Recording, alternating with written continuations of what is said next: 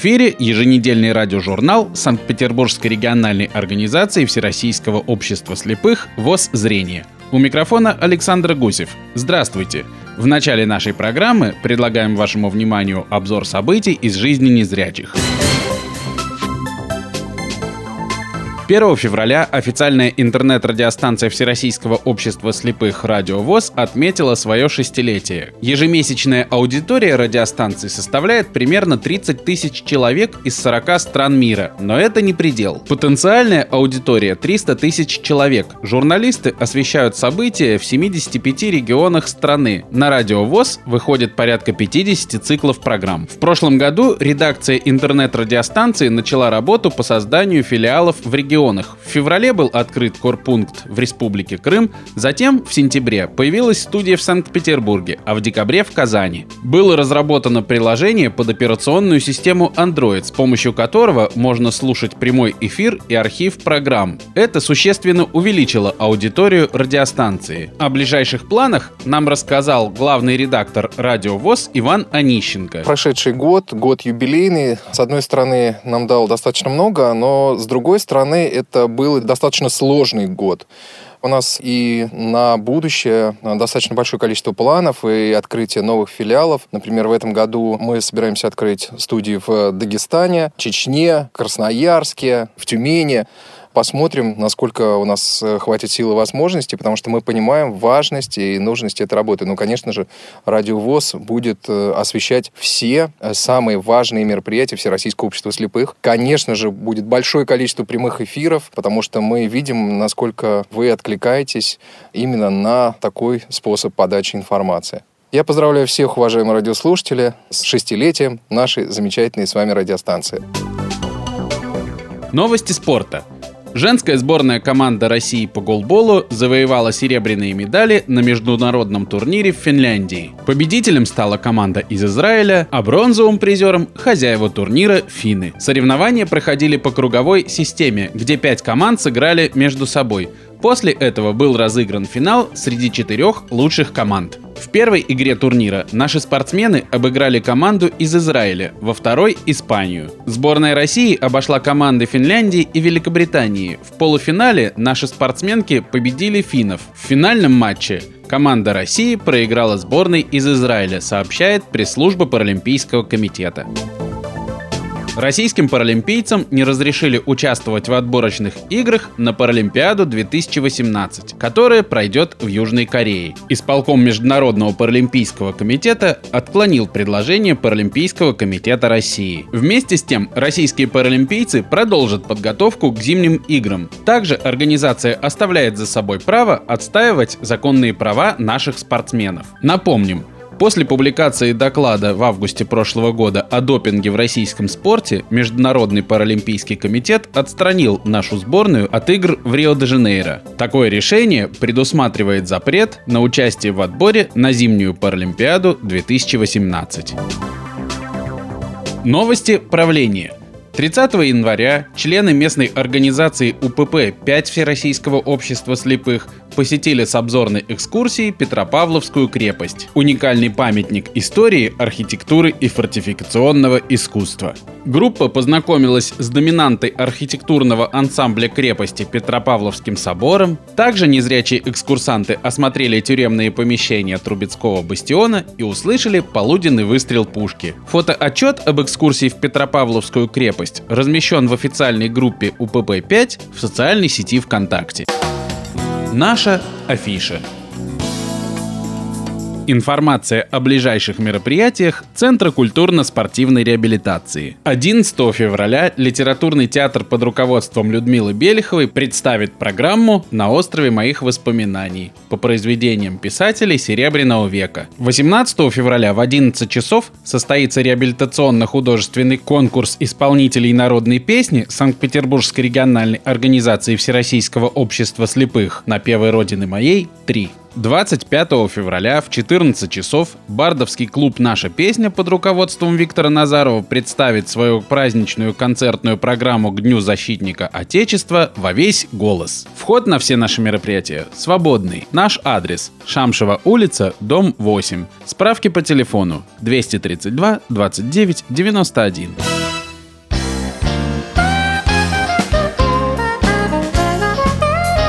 В эфире радиожурнал Всероссийского общества слепых «Воззрение».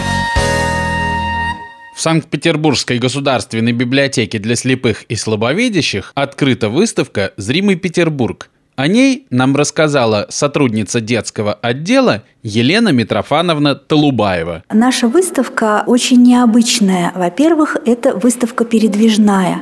Мы ее привозим в разные регионы России, даем возможность незрячим и слабовидящим людям познакомиться с нашими памятниками архитектуры Санкт-Петербурга в доступном для них формате. На выставке у нас представлено большое количество специальных форматов.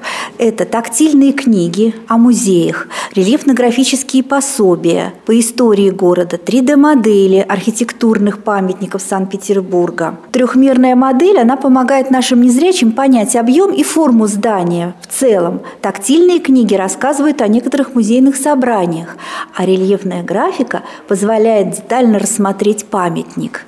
И вот все желающие наши могут познакомиться с нашими рельефно-тактильными картами, где обозначен Санкт-Петербург и э, упрощенные модели э, сооружений сооружений, основных памятников.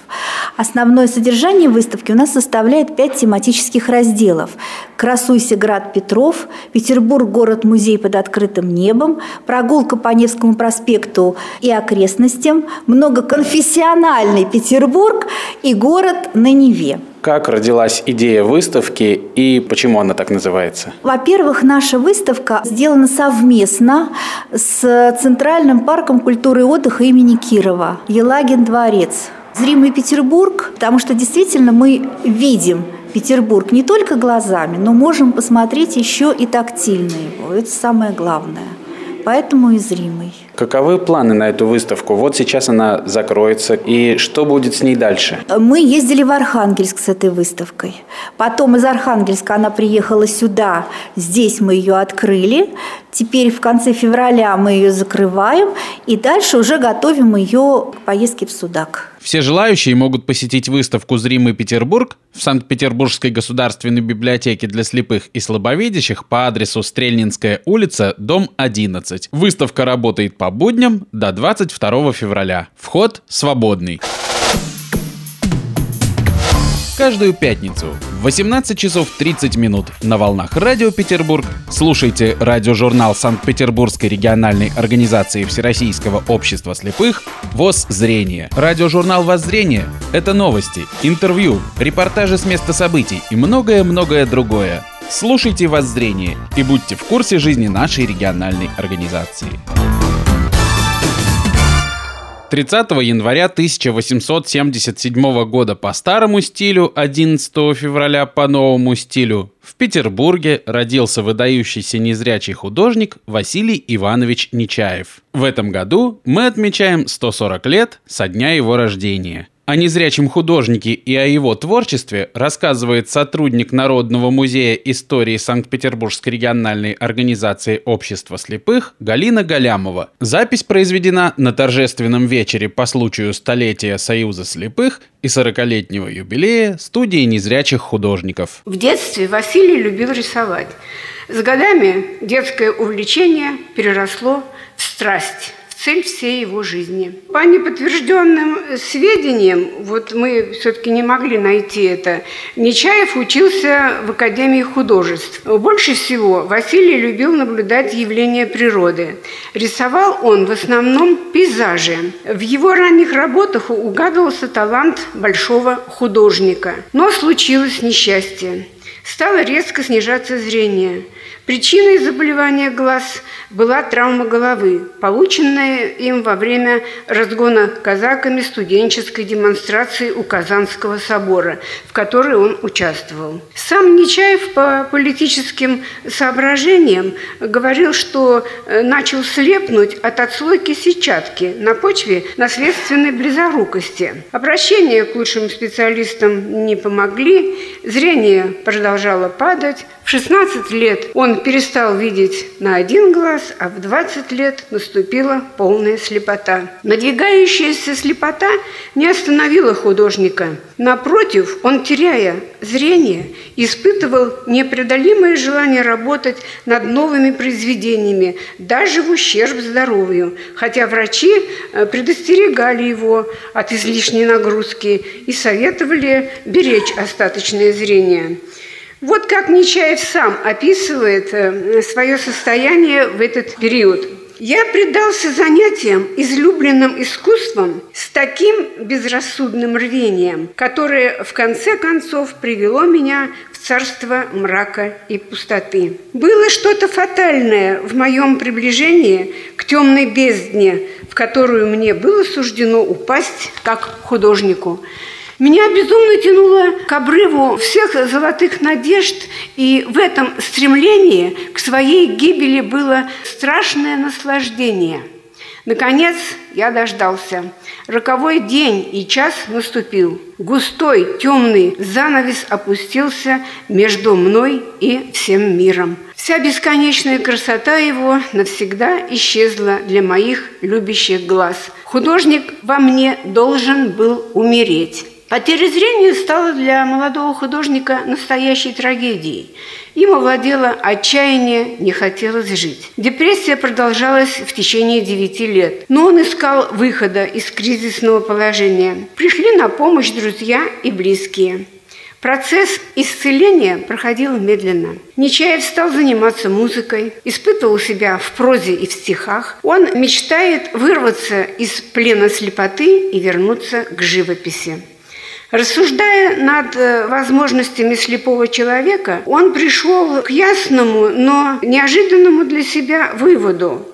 Раз слепой может в своем воображении представить объемные предметы, то почему же он их не изобразит в цвете и заполнить красками? Решение было принято.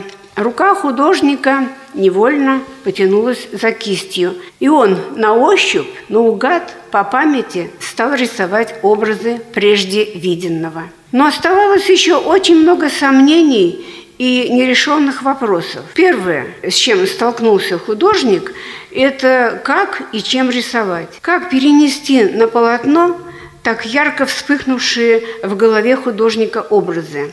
Помогла сестра Людмила. Своему второму рождению он в качестве художника ей, в общем-то, и обязан. С помощью Людмилы он разработал методику живописи без зрения, слепую. Все краски, а всего их применялось около 50, помещались в специальном ящике, разделенном на ячейки. В каждой ячейке коробочка с брайлистской надписью цвета и оттенка. В среднем или главном ряду находились краски краски основного светового спектра – красного, оранжевого, желтого, зеленого, голубого, синего, фиолетового. Вправо от основного ряда располагались краски с более яркими, интенсивными тонами. Влево – более бледные, тусклые. Смешивать краски для получения нужного цвета было невозможно. Поэтому он пользовался уже готовыми. В дальнейшем он почти полностью отказался от масляных красок и пользовался при рисовании в основном пастельными карандашами. На картоне или прогипсованной бумаге натягивалась сетка из шпагата. Контуры изображаемого предмета выгибались из мягкой проволоки, иногда из пластилина, а затем зрячий человек вырезал по ним шаблоны – Такая техника рисования давала возможность художнику ориентироваться на полотне и выбирать нужную краску или карандаш. А потом перед ним возникла новая проблема. Вопрос стал такой, что может рисовать слепой художник, если отличие его творчества по сравнению со зрячим художником. Понятно, что художник без зрения не может работать на память так же качественно, как зрячий. Однако на долю работающего ощупью живописца остается громадная область доступных ему тем. Нечаев утверждает, что практически нет сюжетов, которые бы не мог выполнить слепой. При ответе на вопрос о возможностях слепого художника в полной мере проявился талант Нечаева художника. Никто ни до него, ни после него не обосновал так глубоко и всесторонне саму теорию живописи вслепую, как это сделал Нечаев. Обеспечив техническую и теоретическую базу, Нечаев приступил к практическому воплощению своих замыслов – Наиболее активный период его творческой деятельности приходится, ну, предположительно, на 1906-1910 годы. 1908 году, по его словам, у него уже накопилось до 35 больших и малых пастелей рисунков углем и карандашом, но в основном пейзажи. Несколько картин им были написаны маслом. Чтобы привлечь внимание к своему творчеству, Нечаев в эти годы неоднократно обращается с письмами к разным лицам и организациям художников. Он пишет о постигшем его несчастье, о том, как он вернулся к любимому делу и разработал такую систему рисования на память или по воображению, следуя которой безокий живописец может бесконечно развиваться и совершенствоваться.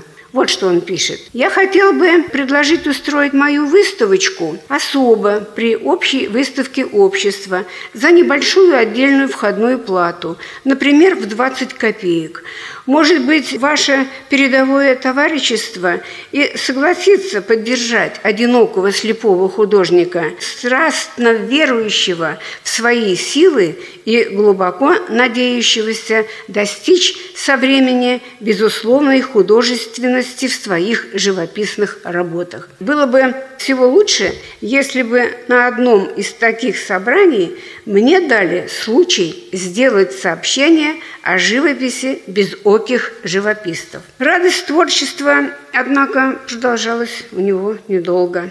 С самого начала он встретил такие трудности материального и морального характера, преодолеть которые он так и не смог. Прежде всего, не хватило средств для приобретения красок, карандашей и других материалов. Но самое главное препятствие это непонимание обществом его творчества. Почти везде он встречал равнодушие и безразличие, а иногда и откровенную неприязнь к слепому художнику. Однажды художник решил показать свои рисунки в обществе поощрения художеств, надеясь услышать оценку своим трудам. Но чиновник, к которому он обратился, лишь скользнул по ним снисходительным взглядом и не выразил ни малейшего желания иметь дело со слепым рисовальщиком. Только он заметил, что видно, что вы художественно мыслите, но я не представляю, как можете вы развиваться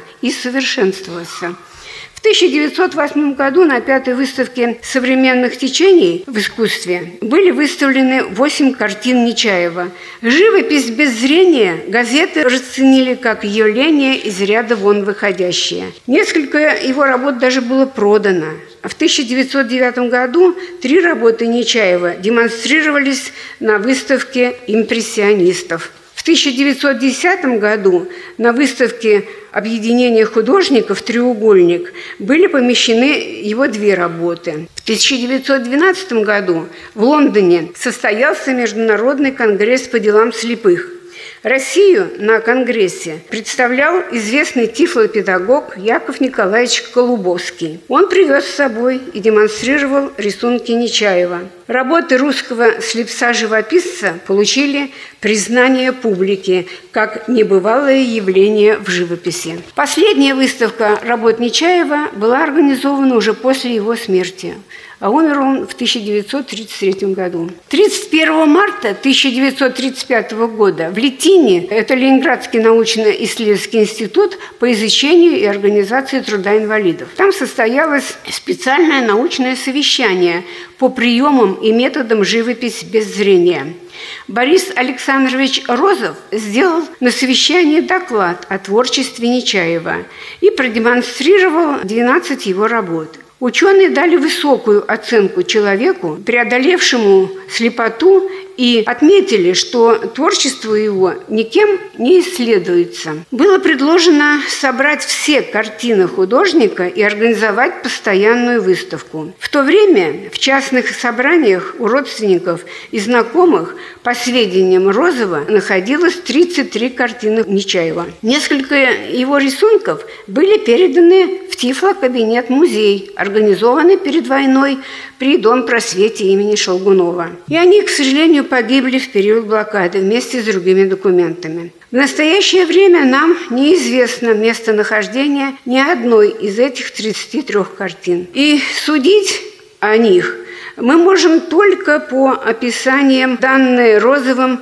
в повести «К незримому солнцу». Значение Василия Ивановича Нечаева как художника состоит в том, что он первый в России, проявив огромную силу воли, преодолев многочисленные трудности, оставался наперекор судьбе художником и, более того, разработал и применил методику рисования без зрения. Один из героев повести «К незримому солнцу» читает стихи, в которых звучат строки – я бросаю перчатку тебе, своенравной, коварной судьбе. Именно так поступал Нечаев. Отстаивая право незрячих художников на творчество, доказывая возможность и необходимость живописи вслепую, он думал не только о себе. Он понимал, что прокладывает дорогу в искусстве многим и многим другим своим товарищам по несчастью. О незрячем художнике Василии Ивановиче Нечаеве рассказывала сотрудница Народного музея истории Петербургского общества слепых Галина Галямова. Вы слушаете радиожурнал «Воззрение». 4 февраля 2017 года в Центре культурно-спортивной реабилитации состоялся концерт вокально-инструментального ансамбля «Даниэль Дефо» в ожидании весны. По окончании концерта я побеседовал с администратором коллектива Галиной Гусевой. Если честно, я очень сегодня волновалась, потому что мы не так долго готовили эту программу, э, буквально с начала января. Понятное дело, что всегда есть готовый репертуар, но всегда хочется чем-то удивить публику. Мы впервые э, сделали компиляцию инструментальных э, номеров и песен под фонограмму «Минус один». Мы выбрали сегодня интересные песни, мы выбрали лучшие песни из наших предыдущих программ. Мы выбрали песни, которые нравятся публике. Группа Даниэль Дефо обычно ассоциируется с музыкой направления рок и всего, что с этим связано. И вдруг сегодня прозвучала очень неожиданно песня «Самый лучший день» из репертуара Лепса. С чем это связано? А почему нет? Мы не хотим, чтобы ассоциировалась группа Даниэль Дефо только с рок-балладами или с тяжелым роком. А, у нас совершенно разная музыка. У нас есть очень красивые песни типа «Зимняя ночь», или эпизод из репертуара Алексея Глызина. А вот сегодня мальчики решили, что они споют Григория Лепса, потому что эта песня нравится руководителю Даниле Большакову. И мы решили, а почему? Почему не попробовать? Почему не посмотреть, какая будет реакция у публики? И людям понравилось. Во время песни «Зима на пороге» каждый из зрителей получил по чашечке кофе. Скажите, пожалуйста, как родилась эта идея? Вы знаете, если честно, когда мы взяли эту песню в концерт, мы все время думали, вот что-то этой песни не хватает. Вот она как бы хороша, но что-то хочется, чтобы зритель получил от этой песни, хочется какого-то тепла. То есть песня теплая, и она натолкнула нас на мысль, что нужно сделать какой-то сюрприз. И мы решили, родилась такая идея, что почему бы не раздать людям кофе. Мне кажется, что это было впервые, и я бы хотела, чтобы концерты, которые делает вокально-инструментальный ансамбль Даниэль Дефо, привносили какой-то интерес, чтобы публика получала удовольствие. Был очень интересный свет, спасибо Геннадию Кудрявцеву, был очень хороший звук. И кофе вдобавок к хорошему исполнению, таким дополнением послужил. И в зале люди были просто в восторге. Мы не ожидали такой реакции, если честно. Поэтому я думаю, что нам сегодня все удалось. Мои волнения были напрасны. Специальным гостем концерта был руководитель клуба авторской песни «Наша песня» Виктор Назаров, исполнивший вместе с ребятами несколько песен. Виктор, скажите, пожалуйста, вот уже второй год вы принимаете участие в концертах группы Даниэль Дефо. Легко ли вы согласились, когда ребята пригласили вас принять участие? Конечно же, я нелегко согласился, потому что э, эту группу я очень люблю, и, конечно, мне бы не хотелось испортить выступление этой группы своим участием. Но руководитель группы Даниэль Дефо Данила Большаков был э, настолько настойчив, что мне, в общем, пришлось сдаться, и я принимаю участие в этом концерте. Очень переживал, очень волновался волновался. Да, но мне кажется, что прошло все, в общем, неплохо. Как вы считаете, чем этот концерт отличается от предыдущих концертов, на которых вы бывали? Все концерты, они друг от друга отличаются. Не бывает одинаковых концертов, даже если поются одинаковые песни, все равно концерты не бывают одинаковыми эмоционально. Все равно это какое-то другое построение концерта, это другие эмоции, разные исполнительские вариации, аранжировки разные. Мне кажется, что этот концерт э, не был исключением исключением он не был похож на другие. Какая песня вам запомнилась больше всего? Больше всего мне запомнилась песня, которую я играл вместе с ребятами про деньги группы Чиш. Если еще пригласят, вы примете участие? Я, конечно, приму участие, если меня снова уговорят. Все дело в том, что главное, чтобы не испортить концерт. Для привлечения публики на концерт группы Даниэль Дефо была развернута информационная кампания в социальных сетях, а также организована смс-рассылка приглашений друзьям и знакомым. Грамотно проведенная работа по оповещению потенциальных зрителей оказалась не напрасной. В результате нее мероприятие посетили более 150 человек. В эфире радиожурнал ВОЗ «Зрение». Нашу сегодняшнюю программу завершает группа Даниэль Дефо «Ностальгия». Нам свет далекой звезды не указывал путь, Понимала, что мы проживем как-нибудь, И мы жили, мы жили на щедрой земле. Денег,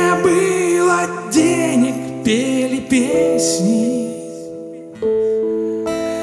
Как-то быстро все ушло, ничего не осталось, но мы поживем, когда мы вместе. Хорошо, начинайте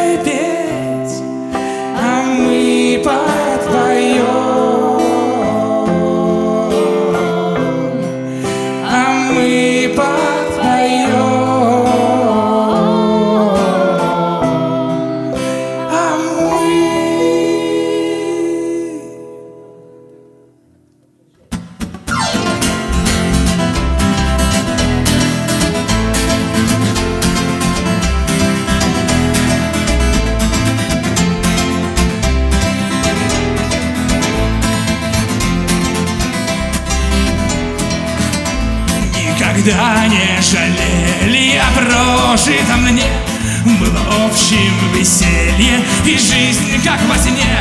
Мы плевали на все, лежа в теплой траве. Не было денег, пели песни себе.